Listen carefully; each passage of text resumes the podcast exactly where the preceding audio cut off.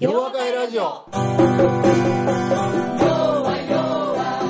さんこんにちは。そしてこんばんは。今日も洋和会ラジオをお送りいたします。洋和会ラジオは問題解決を学んだ世界中に広がる1万人の皆さんと斉藤先生をつなぐ心と心の架け橋です。この番組のホストは斉藤健一先生。そしてお相手するのは私ユッキーです。それではそろそろ始めたいと思います。皆さんこんにちは。そしてこんばんは。斉藤先生今日もよろしくお願いいたします。よろしくお願いします。はい今回の洋和会ラジオはなんとなんと。久しぶりに久しぶりに。リアルの収録です。リアルの収録ですね。なんか声声が違うかもしれないんですけども。うん。はい斉藤先生とリアルにこうしてね直に対面するのは久しぶりやな。もうね何年ぶりですかっていうぐらい。でも本当年単位ですよね先生にお会いするのね、うんうん直にねこうやって先生のあのお顔を間近で見られるのも嬉しいです。はい。いえもう僕も。うん先生を前にしてちょっ大とテンションが上がってます。うんまやな嬉しいな。はい、はいですね。収録している今日はですね10月なんですけど10月半ばなんですけれどもなんで新規感染者がだいぶ少なくなっていやますね。もうかなり少なかったねなんですけどもこの放送がオンエアされる頃は私の今日の服装が赤い服なんですけど。そうやねお似合いですよ。ありがとうございます。あの11月になってきまあ11月ですねなってくるんでその頃もですねはいあの新規感染者少なくなってるいのが続やそれはいてもうもっとるといい少なくといてもらわんと困んねでもや増えるとか言ってるんですけど増えずにねこのまま続いてってくれるといいですよね。はい。まあそらそうやな。ねはいで今日は斉藤先生とあとゲストの方もスタッフの方もここ久しぶりにずらっとねそうずらっとね。はいいもうらっしゃいますね。東京タワーも喜んでるわ。ねえですね。今日一段と綺麗ですね。いやいや僕もはい。そう思ってんねや。はいキなんかお化ラキラしてます粧で見せとんかなね叩いてきましたって言ってね。はいでも本当にテンションがねあのいつもこう画面越しに先生と収録をする時もやっぱりこう上がるんですけども今日のこの高揚感は違いますね。いいね。はい。あの私の身振り手振りがいつもより大きいです。いや俺それ気がついたんや。ですよね。うんそうそう。いつもより大きいわ。でも多分これはテレワークでリモートなんで大げさになってる慣れてるわけかそれに。違う大げさになってるんです。こうやらないと見えないってはい。多分なんかねこうやってたのが手が上がってるなと思ったんですよねはい。あ面白いね。でもやっぱりテンションが上がってます。はい。あというわけでとっても嬉しいリアルな収録あでですね。やっていきましょう。今日もよろしくお願いいたします、よろしくお願いしますはい、今回のゲストは現在 BBT 大学院に通われている水野香織さんです。そうですねはい、笑顔がとっても素敵な女性ですね。先生にお会いして私テンションが上がったところにこんなにお綺麗な方に会ってまあ、キャ嬉しいなって感じですね。ですよねはい。うんで、えーこの間の先日の洋リモート洋和会にもご参加いただいたんですよね。そうなんですはい。その時にお話できなかったので、はい、ぜひとも水野さんね。香織さんですね、はい。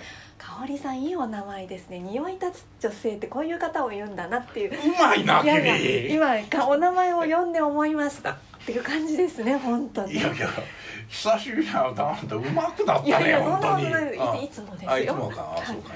いやでも本当ね素敵な方ですね、白百合のかような方あです白百合いいっすね。はいというわけで私があのだいぶ紹介してしまいましたけど、はい、先生とのねあの接点などもご紹介いただければと思います。じゃあ香織さんにぜひとも自己紹介をお願いいたします。と BBT 大学院に、はい。通ってます水野香織と申します。えっと、先生との接点は私がもうあの BBT 大学にうん16年2016年の秋に入ったんですがはいはいもうすでに斉藤先生の授業は受けることができなかったのええでえはい。以前受けてらっしゃったその先輩たちはいはい。斉藤先生信者の方々からよくお話を、はい 伺ってい。ます。なるほど。はい。斎藤教の皆様から そうですねぜひとも入りなさいと。誤解がねじゃあ四和道ですかね？はい、お話を聞いてええずっと、あの一度でも関わってみたいなと思っていたので、ええ。今日は読んでいただけてとても嬉しいです。ありがとうございます、い。やいやもう来てくださって嬉しいですいや本当来てくれてはいね、ええ。いや僕てっきり僕ん？A あげたのか B あげたのか何あげたのかなって聞こうかな思ってやけどね、関係なかったな、はい。うん。あそうですね。もう斉藤先生がつけるんだったらね。そうそうスペシャルね。何を言ってそんなこと僕するわけあるなみたいなね、あ の美人は得点がねはい。プラス100点みうん、たいな、ねそういうこう替えを呼ぶようなこと言う そうですね。うんそんなことはないです。そんなことはない。はい。シビアですからね。はい、はい私の点数シビアでしたみたいな。ね はい、はい、そういうわけであのゲ今日は素敵なゲストに、ね、来ていただいてはい嬉しい限りですけれども。はいずっと話していたいですけどせっかくなのであのね質問を聞いてみえましょうか、もう質問いくの？なんか今自己紹介って、はい。なんか関係なかったっていう話で終わってません？あそれでええの？もう全部終わった？そのえ全部言い言いますか？いやいや。全部言いましょう。いやいやなんかまだあるんかなと思って、そうですよね。いや今のやつやったら、うん。ほほとんど無関係でそうですよしたみたいな。ね。はい。初めてお会いします。みたいな感じですもんね。それ先輩が何か言うてただけで、ええ。そこで終わってるもんな、はい。そうですね。何を話しましょう？はい。言えるところだけで大丈あ夫そうですね。えっ、とお膝に乗ったとかいうエピソードはないんですよね。まだまだ載せてもらってないです めっちゃくちゃテンション高いっていうかねあの昔の話をこう、はい。あなんかまあええねんけどさ。はい。はいはいはい、はい。うん。はい。そうでもラジオも今回あの呼んでいただいたので、え十何本かはこの期間で聞いたんですけど。はい。はい。なので今日もちょっと質問が以前のものと被ってたりしないかなっていうのはちょっと心配です。ね。それは全然気にすることないですよ、ええはい。僕覚えてないから私もあのみんなあも覚えてないあったようなって思いながらあったよ。はい。あのまた聞くと新たなね発見だからがあるのでラジオマニアの人がいてねその人がね あの投稿するからなんか同じテーマですねとかいうこれはのを言う人。63回にありましたみたいなそうねそう。そういうこと言う人がすごいマニアです。ね、うん、ものすごい人がいる。はい。3回目ですねとかいう人がねいるかもしれないですけどね。まあまあ、質問でもね、はい。やっていただいて。え質問でも何でも、なんではいはい。は今いくつか考えてきて。い、いくつか、はい。そうまだしなちょっと絞りきれてないんでいやすけど。全然絞らんでええんだけど、うんと2つ。はいどうぞ。1つずつ聞いてもいいですか、はい。はい。と1つはあのラジオに読んでいただいて言いにくいテーマでもあるんですが、はいはい。私本を読むのはすごく好きなんです。ええ。で本を読んでその内容を理解するっていうことにはあんまり苦を感じないんですが、はい人の話を一方的にそのラジオだったり動画だったり聞いていて理解するのが少し苦手ではいはい。そのも文章を理解するということと人の話を耳で聞いて理解するっていうことのその理解を深めるコツの違いみたいなのがあったら先生にお聞きしたいなと。音量もすごいですね。超はい難しいよ、ええええそれは主観的な問題であって いやおい今ね話聞きながらええパッとこう思ったことっていうのはね、はい。本読まれる時にね自分が読みたい本読むでしょ？そうやねんはい。自分が読みたい本読むからその理解が進むんやと思う、はいところが人とかラジオっていうのは別に興味がない最初から興味あるわけじゃないから、ええ。それはその時には最初の出だしとか声のトーンとかねはい。なんか自己紹介とかなんはいかその辺だけでねもうあんまり夢中になる要素があれへんかったらね、はい。もうその時点で興味が失うもんやから、はい。理解するっていうのはないんやと思うえよえ。な、だから基本的にはそれに触れた時の自分の興味次第なんだろうと思うねだからたまたまあなたが今あの本を読んだ時とあとラジオとか人の話をってこういうふうに大きく分けてんねんけどね、えおそらくそれを別のあの分類法でいくとねえやっぱり自分がこう知りたいなとかいうようなことについてはちゃんと理解できるんやけど別にあんまり興味がないことについてはそもそも最初から自分のあの関心っていうのがねその辺閉じちゃうんやと思うわ。これは一般的に人はよくあると思うね。僕もそういうところはあってね。まあ最初から僕はあのそのラジオとかなんか誰かの話とかいうの最初から聞かないからそもそも。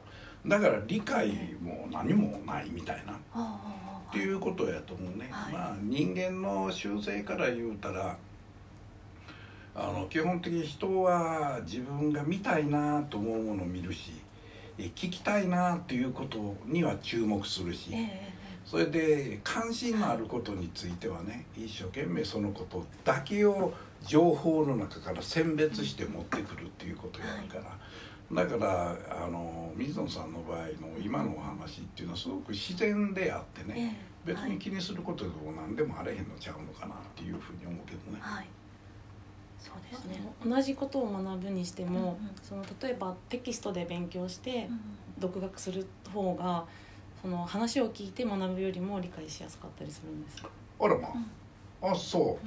ほんなら同じ内容を誰かが喋っている場合とそれをテキストで読む場合はテキストの方が理解できるってこういうことになるわけ。はい、うん。あなるほど。これはちょっと変わってるな。えええええ。せやけどなあのその時に例えばえーっと喋ってる先生がいるとするやん。ほんならその先生に対して興味を持つとかね。あこの人いい自分のタイプやったかな。あこの人ええかもっていうんやってもそれがわからないっていうことじゃきっとないよな。なるほど。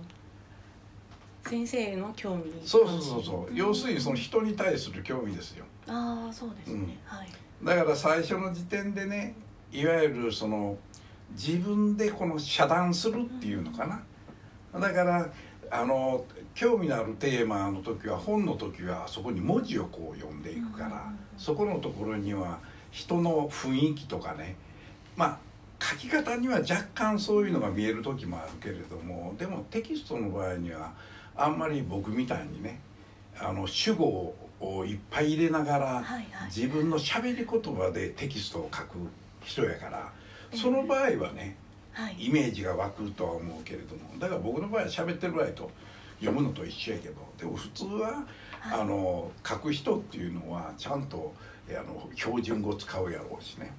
だからやっぱりそれは自分のえこの人の話聞いてみたいなっていう人に対して興味がある場合はやっぱり話は理解できるんやろうと思うな。そうですねはい。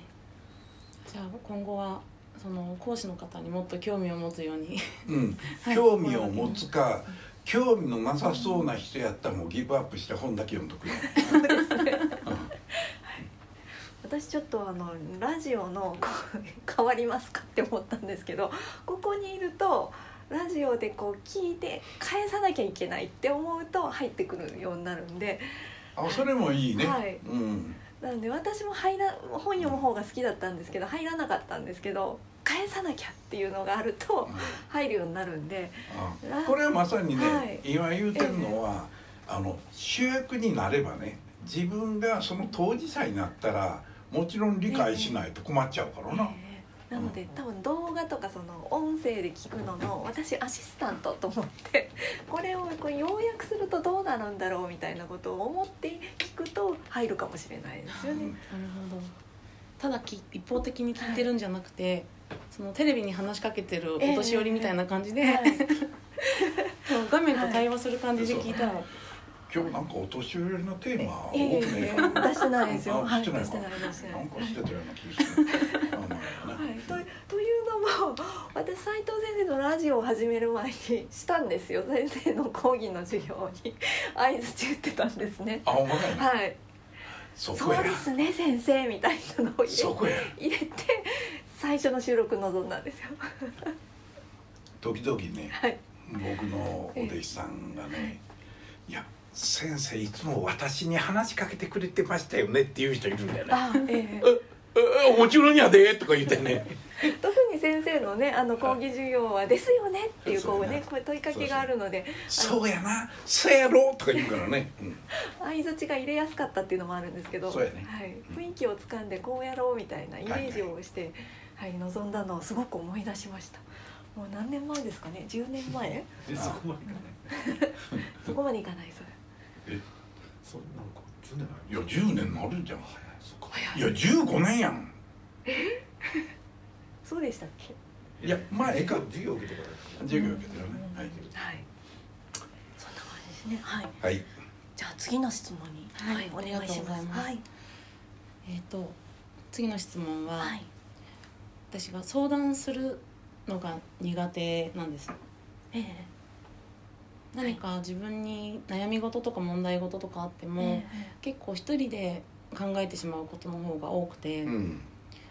その相談するっていう習慣がないっていうか甘え下手というか、うん。あ多分根が引っ込み思案なので余計に人になかなか言わないっていうのもあるとは思うんですけどその自分に何か問題がある場合にそのその問題に適した相談相手をえ。見つける方法があればお聞きしたいな。これもまた難しいな。いや俺ね先生に。いや終わってしまいましたねそれはええねんけど。なそれはありと思うねんけど。はい。俺ね今話聞きながらねええ。俺と一緒やんって僕はね相談しないんですよ。うんうん。相談相手いない。そうなんですね。いやはい。相談って誰にすんのと思って。あ基本的に自分で考えてるんですよね。それであはい。今のこの質問がね、はい。誰にこの相談したらって言って俺やってへんしなみたいな、ええ。だからはい。あのーなんかなえっと基本的にははい。僕世の中に本当にそうみんな真面目に相談してんのかなと思って。そもそも答えをね求めてるんじゃなくてただ相談することが目的であってねその相談して喋ってることを聞いてくれてええ。相手がそれに対して何言おうがどっちに対してかと言えへんねんから。だからともかく喋ることが大事。うん。これはあるやろ。でも僕は喋ることもね自分に喋ってんねん。まあ。別にあの独り言言うてんちゃうで 独り言言うてたら周りビビるやんみんな。違うんですよ。はい。僕は大体ねこれをイントラパーソナルコミュニケーションって呼んでるわけな、はい自分にとの対話をやるわけ。僕は自分との対話っていう言葉を割と、あの書いたものの中にも使うねんけどね。はい。自分との対話っていうのは、はい。い、やこういうことで俺なんかうまいこと言ってないよ。これどういうことやと思うっていうふうに自分に問いかけてんですよ。これこういうこと違うのかな、はこういうふうにすると縁違うのかなっていうふうにこう考えることが多くてでそのことに何ら困ってることがないんですよ。うんね。はい。つまり常にあのなんか解決法が出てくる、はい。でこれは僕がよくあの人にも言う問題解決を教えてる時にね問題解決者問題解決を学んでる人の素晴らしいことの一つは失敗することに何ら恐れない、はい。なんでかっていうとな問題解決学んでる人は失敗したらその原因を考えるからですよ。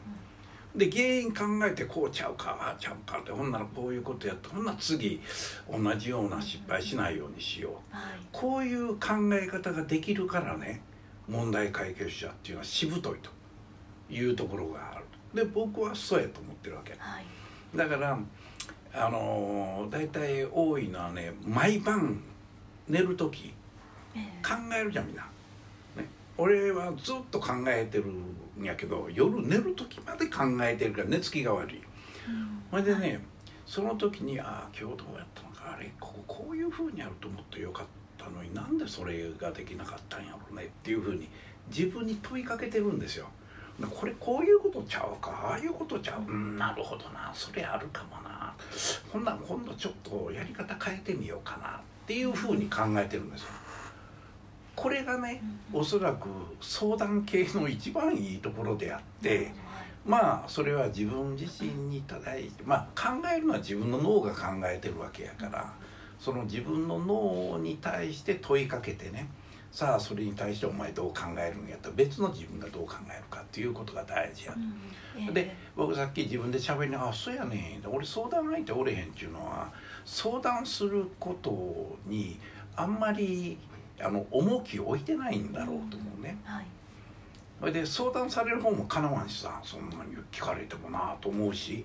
ええ。で僕は誰かと喋っておらなきゃ喋っていないとはい。満足できないっていうことでもないんですよね。